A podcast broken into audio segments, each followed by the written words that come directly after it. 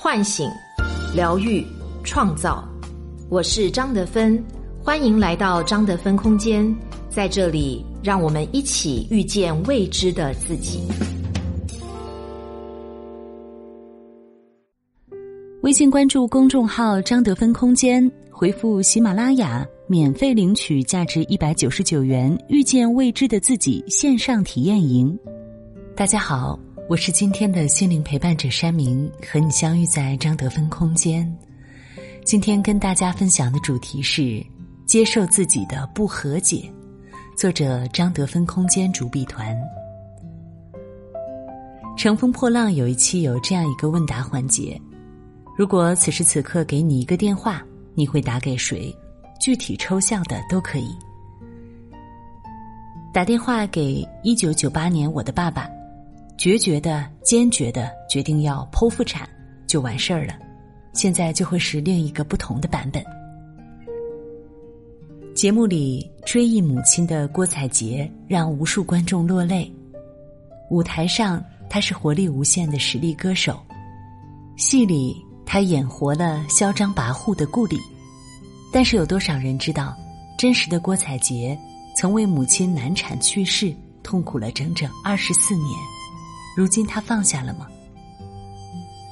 十二岁失去母亲，他恨了家人好多年。郭采洁出生在台北市，本名叫郭彦君，彦君意思是有才华的君子。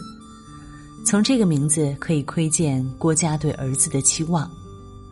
郭采洁的父亲是家中的长子，家里的姑姑们生的都是女孩子，所以传宗接代的任务就落在了已经生了两个女儿的郭妈妈身上。郭妈妈在生产三胎的时候已经是高龄产妇，悲剧就这样发生了。那一天正好是郭采洁参加演讲比赛的日子。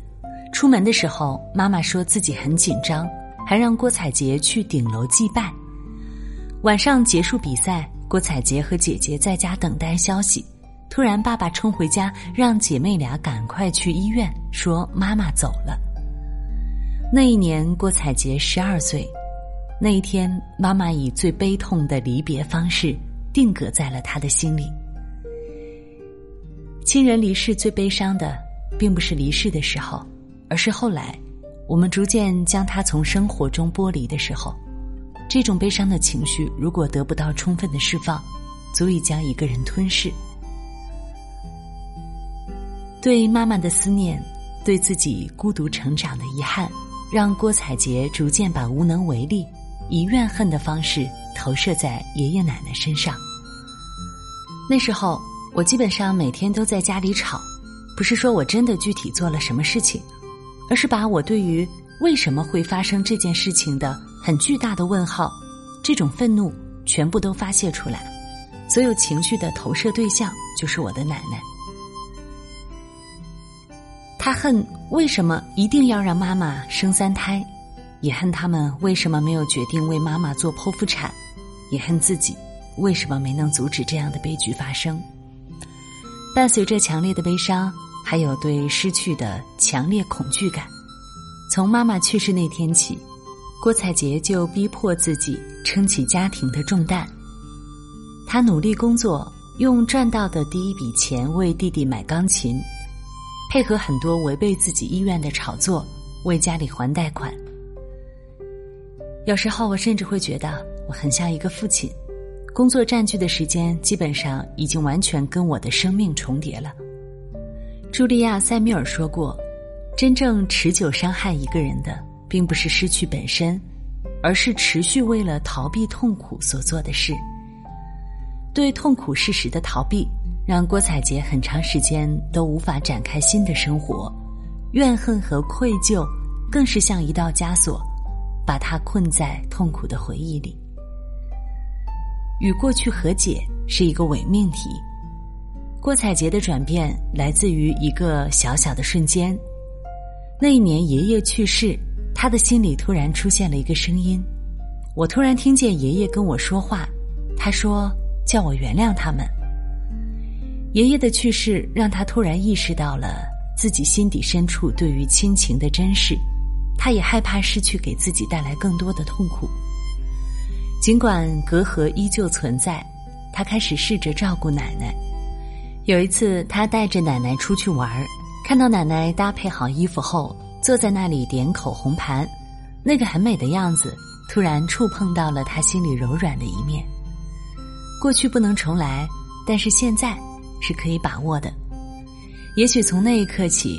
郭采洁终于接受了失去妈妈的现实，尝试和身边的人连结，走出自己的世界。近年来，父亲依旧对他要求严格，他也依旧很难向父亲亲密的表达感情。但是他开始慢慢尝试和父亲讲一些生活中的小事。他开始接受自己的脆弱，会坦诚和家人表述自己的压力，也会给自己逃离生活的空间。他开始接受在演戏这件事上的事与愿违，专心做自己喜欢的音乐。过去，他常常希望从外部的认可中得到力量，而后来，他开始关心自己的需要。他和过去完全和解了吗？并没有。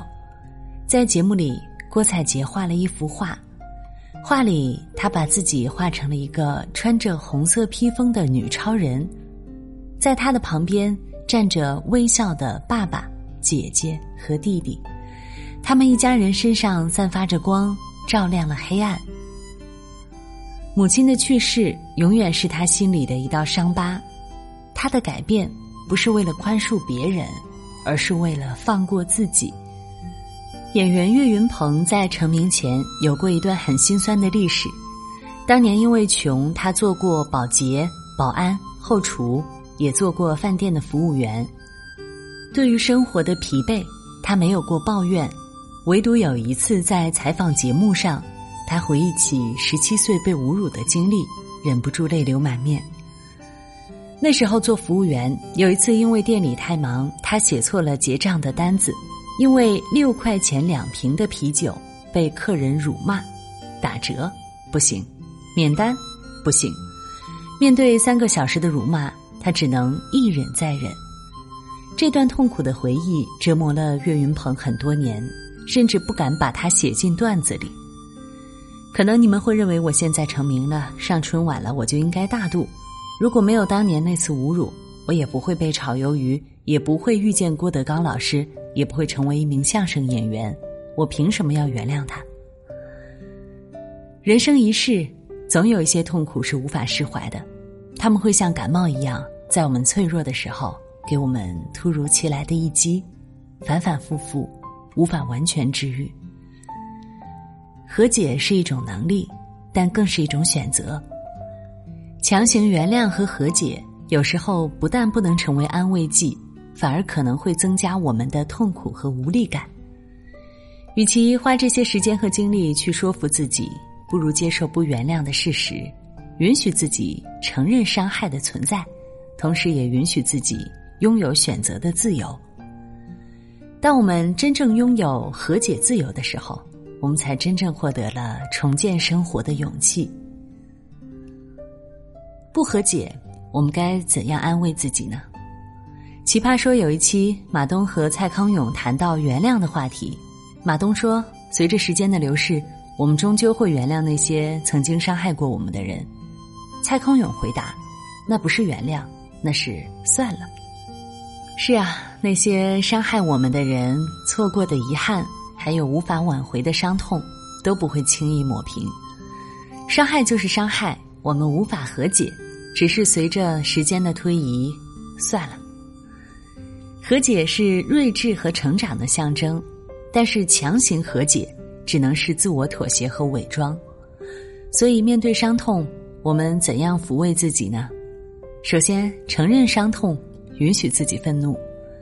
很多人面对悲伤，因为在意别人的看法，或是出于过高的道德感，对自己过分苛责，不允许自己袒露脆弱。比如，面对父母的伤害，你本该是愤怒的，但是要孝顺，父母有养育之恩的指责，会让你更加痛苦。被渣男伤害，你悲伤万分。但是你担心别人笑话，每天假装出一副云淡风轻的样子。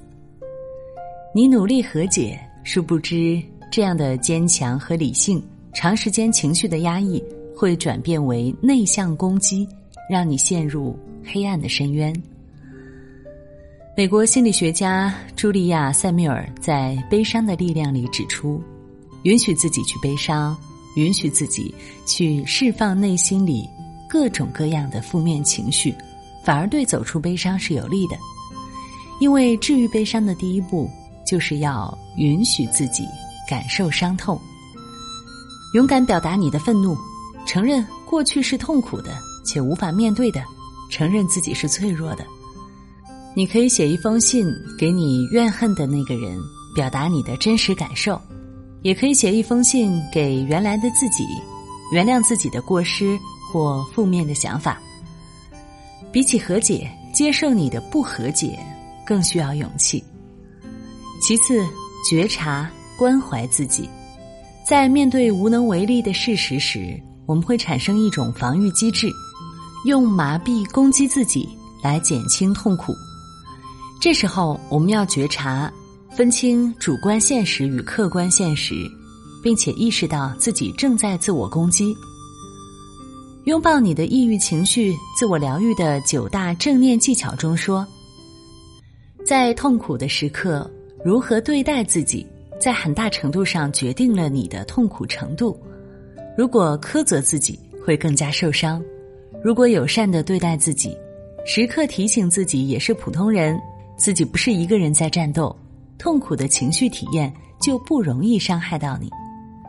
当负面情绪来袭的时候，可以给自己一个拥抱，告诉自己这一切并不是你的错，并清晰的向自己宣称：能掌控现在的人是现在的我，而不是过去的我。对自己抱有更多的同理心，能够有效的提升自己的自尊心水平。用足够的爱与善意来照料自己。最后，带着伤痛出发吧。生活就是不断得到和失去的过程。过去的从来就难以真正过去。或许我们无法忘记，但是我们有足够的时间去等待。无论和解与否，我们都可以向前走，找到属于我们自己的幸福之路。微信关注公众号“张德芬空间”，回复“喜马拉雅”免费领取价值一百九十九元《遇见未知的自己》线上体验营。我是张德芬，如果你想和我有更多的交流和互动，欢迎搜索关注微信公众号“张德芬空间”。心灵之路上，我会和你一起成长。